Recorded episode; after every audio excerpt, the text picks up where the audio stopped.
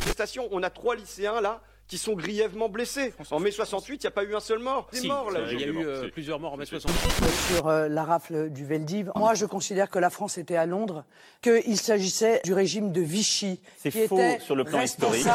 Les théoriciens du nazisme se sont appuyés sur la théorie du grand remplacement qui avait été élaborée au 19e siècle Mon Dieu. contre les Noirs au 19e siècle.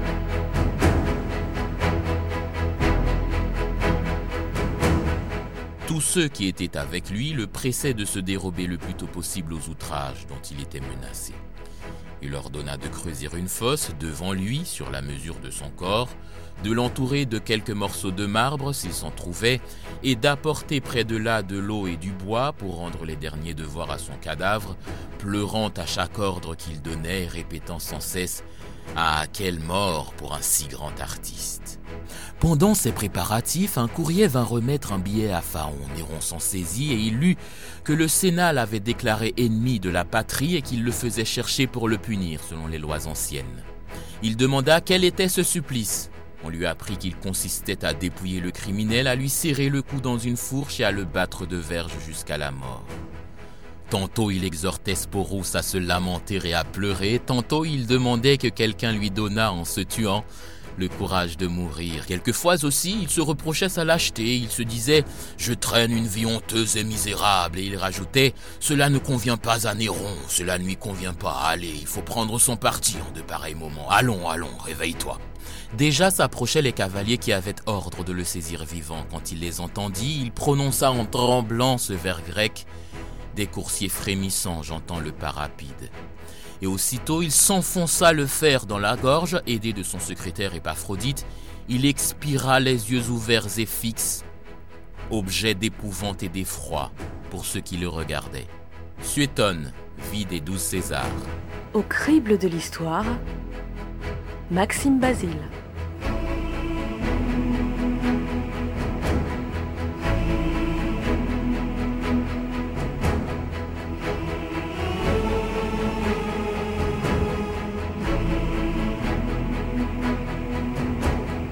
14 octobre 1944. Allemagne.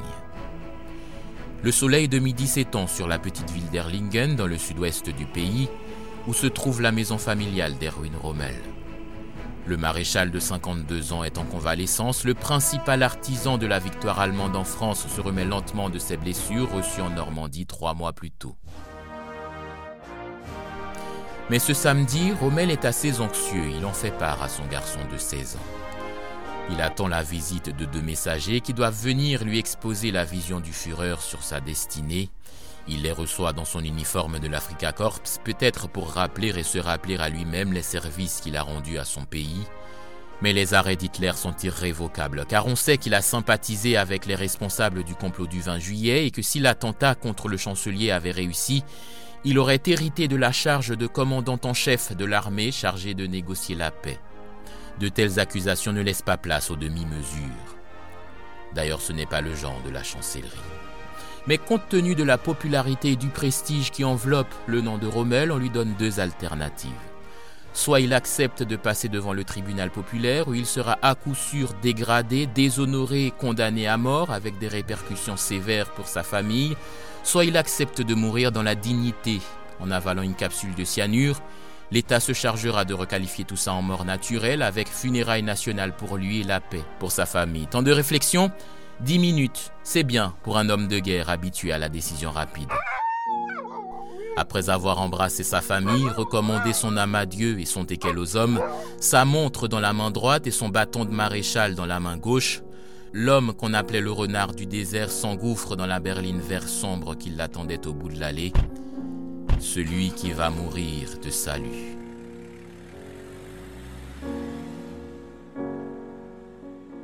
Hitler apprend que Mussolini a été abattu et son cadavre pendu sur une place de Milan aux côtés de celui de sa maîtresse, Clara Petacci. Ce traitement humiliant ne fait que le conforter dans sa décision, comme en témoigne sa secrétaire, Traudel Junge. Et il était effrayé à l'idée de subir le même sort s'il était fait prisonnier. À 15h30, Hitler entre avec Eva Braun dans son bureau. Eva Braun absorbe le poison. Hitler dégaine son Walter 765 et se tire une balle dans la tête.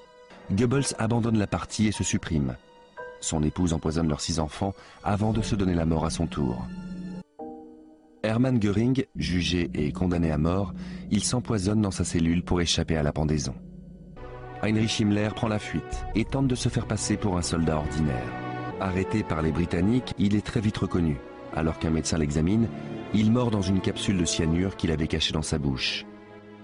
Ainsi, au moins depuis l'Antiquité, les hommes se donnent la mort pour rester dignes et ne pas vivre leur propre déchéance, que cette déchéance soit l'effet des mains humaines ou de la nature, pour s'épargner de la douleur, qu'elle soit physique ou morale. C'est dans ce contexte qu'est arrivé jeudi dernier à l'Assemblée nationale en France une proposition de loi sur la fin de vie, ou plus précisément sur le droit à une fin de vie libre et choisie. Cette proposition est portée par le député radical de gauche, Olivier Falorni. Pourquoi endurer une cruelle agonie? Quand la mort peut vous délivrer d'une vie qui n'est devenue qu'une survie douloureuse et sans espoir de guérison. Ces questions existentielles, nous sommes tous amenés à nous les poser un jour, pour nous-mêmes ou pour nos proches. La crise sanitaire que nous traversons depuis plus d'un an a encore accentué cette réflexion profonde chez une grande partie de nos concitoyens. En quoi serait-il inopportun pour nous, représentants de la nation, de nous interroger aujourd'hui sur les conditions et les modalités de la fin de vie des Français? Et aujourd'hui, le visage de l'Assemblée nationale, ce sont ces 4000 amendements. Ces 4000 amendements, mes chers collègues, ces feuilles, elles n'ont qu'un but, d'empêcher l'Assemblée nationale d'empêcher les représentants de la nation, d'empêcher les députés de voter ici, souverainement. Voilà l'image que vous donnez du Parlement. Mes chers collègues, ce 8 avril sera, j'en suis convaincu, une date majeure sur le chemin de la conquête de notre ultime liberté. C'est l'occasion pour l'opinion publique de s'écharper, comme toujours sur ce genre de sujet, des soutiens fermes, mais aussi des oppositions catégoriques, comme celle de l'écrivain Michel Houellebecq, résumée par la journaliste Lilia Hassen dans l'émission Quotidien sur TMC. On a tous un point de vue. L'écrivain Michel Houellebecq a donné le sien cette semaine dans le Figaro avec cette tribune très dure.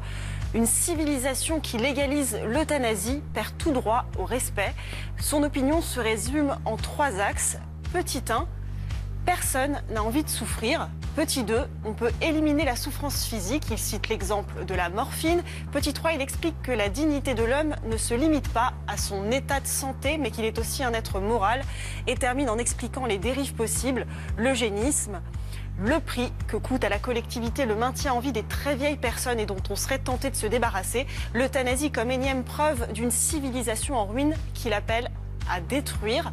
Autant vous dire que cette tribune a suscité des réactions très variées. Alors Michel Houellebecq, avec sa tribune choc dans le Figaro, vous vous dites tout simplement aujourd'hui pour le suicide assisté. Je n'ai aucun doute que dans les 10 ans, 20 ans, 30 ans, ce droit sera reconnu aux gens de terminer à un moment particulier leur vie comme ils l'entendent. J'ai lu la tribune de Michel Houellebecq et j'avoue qu'il a vraiment fait pencher la balance du côté de mon opposition. Quand il dit que en fait la dignité on s'en fout cet argument qu'on sort en disant dignité on peut très bien vivre sans dignité. Il explique très bien dans ce papier il explique très très bien. Au fond quelqu'un qui suicide veut préserver la meilleure partie de lui-même.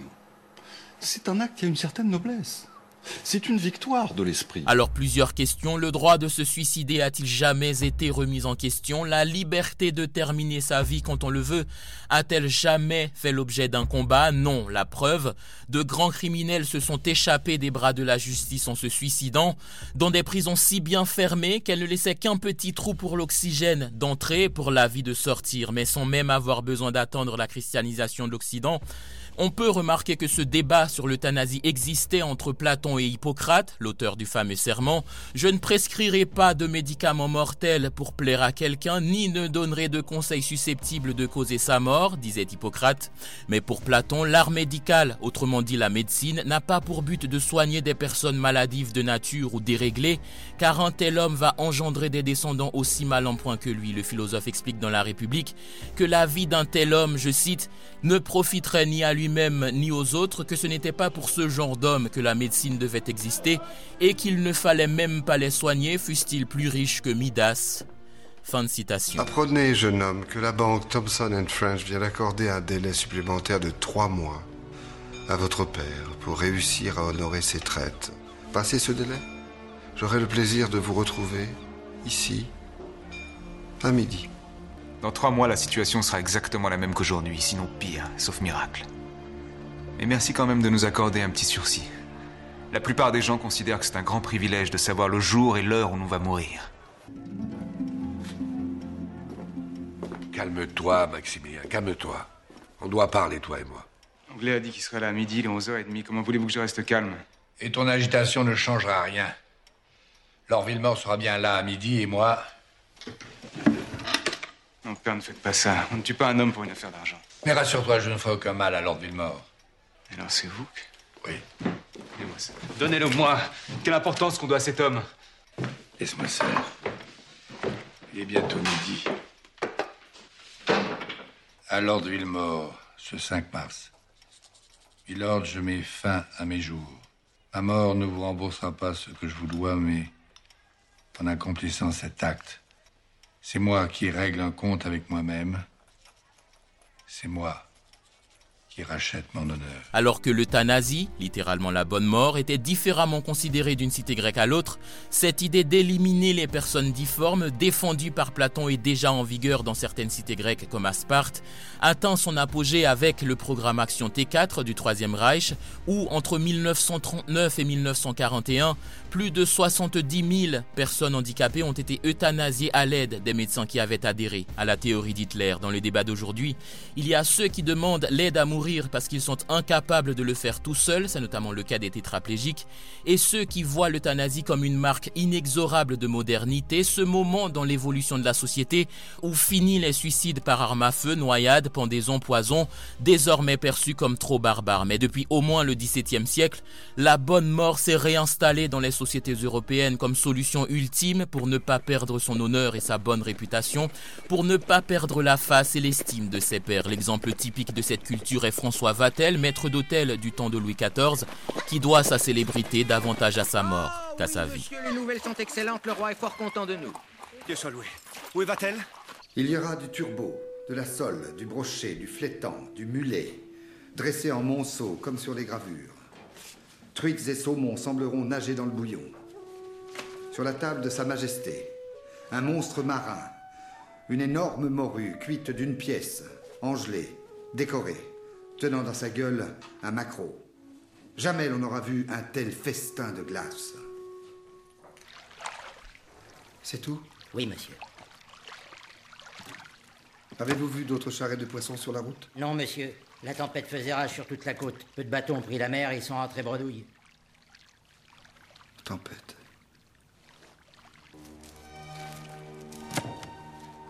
Madame. Qu'y a-t-il? Mathilde C'est pour vous. Madame, lorsque vous lirez ces lignes, j'aurai quitté ce monde avec un seul regret, celui de ne point pouvoir être auprès de vous. D'aucuns diront que l'échec du dernier banquet fut la cause de mon geste. J'ai compris que je n'étais pas le maître des plaisirs, mais leur esclave. Somewhere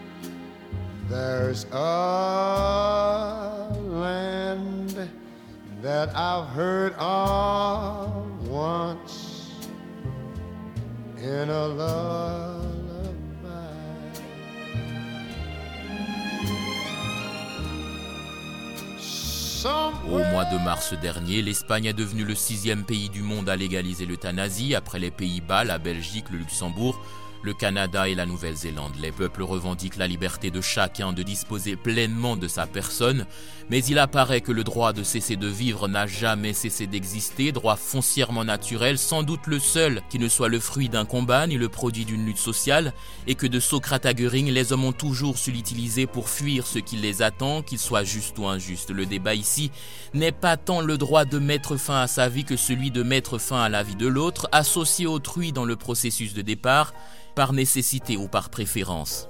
Dans ces conditions, l'euthanasie dans les pays où elle est déjà légalisée et dans ceux où elle se prépare à l'être met face à face le droit du patient de bénéficier de l'accompagnement d'un médecin et celui du médecin qui, par objection de conscience ou en raison de sa lecture du serment d'Hippocrate, est pour l'instant libre de lui refuser cet accompagnement. Quoi qu'il en soit, les beaux jours s'annoncent pour cette phrase d'Albert Einstein. Ne faites rien sans votre conscience même si l'État vous le demande.